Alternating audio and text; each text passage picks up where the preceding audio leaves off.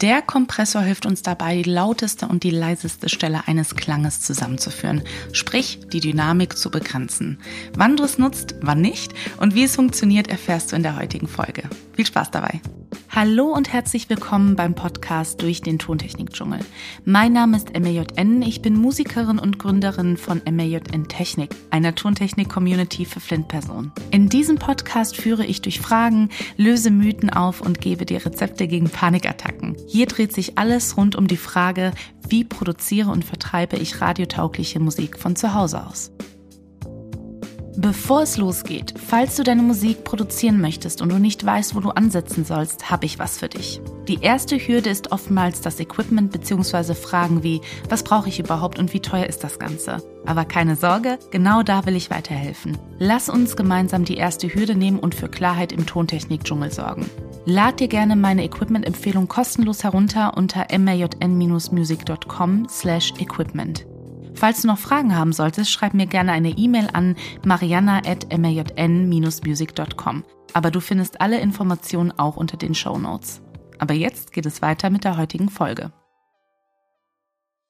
Gestern habe ich einen Workshop in Düsseldorf gegeben. Im Vorfeld habe ich natürlich mit der Veranstaltung geklärt, welches Thema denn am besten zum Publikum passt. Und siehe da, es sollte der Kompressor sein. Warum gerade dieses Thema, fragst du dich vielleicht. Lass mich hierzu eine kleine Anekdote erzählen. In meiner Küche ist ein Whiteboard und manchmal nutze ich es, um Gedanken zu ordnen oder einfach für random Zeugs. Und in der Vorbereitung für besagten Workshop zeichnete ich ähm, einen Graphen auf ging gedanklich meine Kausalkette durch und war total happy mit dem Ergebnis. Ähm, es war logisch aufgebaut mit Grundsätzen und wenig Shishi drumherum. Und dann kam meine bessere Hälfte in die Küche und sagte, ich verstehe, warum deine Kundschaft Angst davor hat. Ich stand auf mein Whiteboard und dachte mir, ja, ohne Erklärung wirkt das Ganze wie eine absolute Rainman-Nummer. Viele Zahlen und seltsame Kürzel, aber ich habe meine Präsentation direkt vor Ort gehalten und siehe da, alles wurde verstanden. Der Einsatz des Kompressors wirkt oft abstrakt und mancherlei Erklärungen werfen noch viel mehr Fragen auf. Deshalb decken wir heute gemeinsam ein paar Mythen rund um den Kompressor auf. Bist du bereit? Mythos Nummer eins beim Kompressor, der Kompressor macht lauter. Stimmt nicht, zumindest nicht in der Grundfunktion. Denn was der Kompressor macht, ist die Dynamik eines Klanges zu verringern. Sprich, du führst mit dem Kompressor die lauteste und leiseste Stelle eines Songs zusammen. Warum macht man das überhaupt? Gute Frage. Stell dir vor, du hörst einen Podcast und dann werde ich total laut und rede auf einmal ganz leise und das immer wieder und das ist total blöd, oder? Es scheint, als ob meine Stimme unkontrolliert ist. Diese Stelle ist natürlich sehr überspitzt aufgenommen und wurde nicht bearbeitet, damit wohl klar ist, was ich meine. Stell dir nun diesen Effekt beim Gesang vor. Es reicht schon, wenn du bei einer sehr lauten oder sehr leisen Stelle den Abstand zum Mikrofon nicht veränderst. Wir drücken mit den Einstellungen die lautesten Klänge Richtung leisere Klänge und nehmen folglich Lautstärke weg. Das wollen wir aber ausgleichen, also geben wir dem gesamten Signal ein paar Dezibel hinzu. Wir können in den Einstellungen ablesen, um wie viel Dezibel die Lautstärke verringert wurde und tragen exakt diesen Wert im Gain ein. Diese Einstellung wird auch Make-up Gain genannt, aber meint in der Regel das gleiche, oder? Was heißt in der Regel? Meint immer das gleiche. Somit erhöhen wir die gesamte Lautstärke des Klangs und dadurch werden auch natürlich die leiseren Passagen deutlich hörbarer. Es gibt übrigens zu jeder Folge immer eine Erklärung oder ein Schaubild in meinem Insta-Profil. Schaut also gerne bei den Show Notes vorbei. Mythos Nummer zwei. Auf jeden Klang im Song muss ein Kompressor rein. Das ist absolut nicht wahr. Wenn du einen Klang hast, der keine starken Ausschläge zu lauten oder zu leisen Stellen hat, ist ein Kompressor grundsätzlich nicht notwendig. Außer du willst das vielleicht aus künstlerischer Sicht einen etwas, nein, nennen wir es mal gedrückten Sound erzeugen. Ein sehr gutes Beispiel ist eine verzerrte Gitarre, die einen relativ gleichen Ausschlag hat, was Lautstärke angeht und somit nicht bearbeitet werden muss. Hast du aber ganz laute und wieder ganz leise Stellen in einem Klang, lohnt es sich, den Kompressor auszuprobieren. Mythos Nummer drei: Kompression bedeutet immer, dass es super klingt.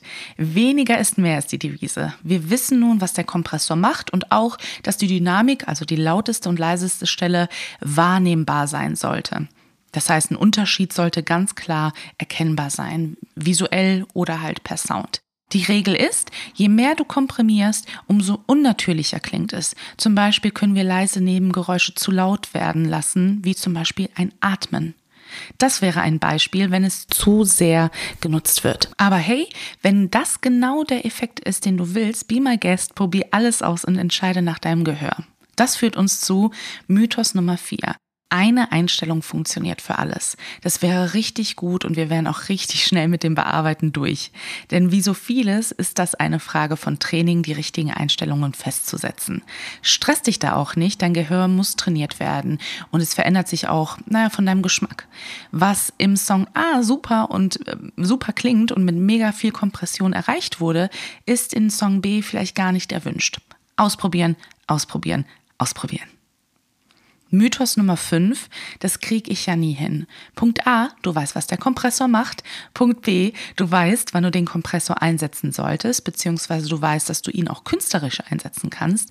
Punkt C, du weißt, dass du durch Ausprobieren ans Ziel kommst. Und zum Ende verrate ich dir zum Üben einen Trick oder besser gesagt, naja, eine Unterstützung. Schau unter den voreingestellten Vorlagen rein und werde inspiriert davon. Vielleicht gefällt dir etwas, vielleicht merkst du, oh, na, irgendwie ist es doch nicht so cool und schraubst daran rum. Wie gesagt, ausprobieren, ausprobieren, ausprobieren und sag gerne Bescheid, wie es bei dir läuft und welche Erkenntnisse du hattest. Vielen Dank, dass du heute dabei warst. Falls du mehr über MAJN wissen möchtest, trag dich doch gerne im Newsletter ein unter majn-music.com slash newsletter. Und du erhältst immer die neueste Podcast-Folge sowie alle Angebote im Bereich Tontechnik und Musik zugeschickt. Bei Fragen schick mir gerne auch eine E-Mail. Ich antworte in der Regel innerhalb von 24 Stunden. Alle Informationen findest du natürlich auch unter den Show Notes. Bleib gesund und vielen Dank fürs Zuhören. Deine MAJN.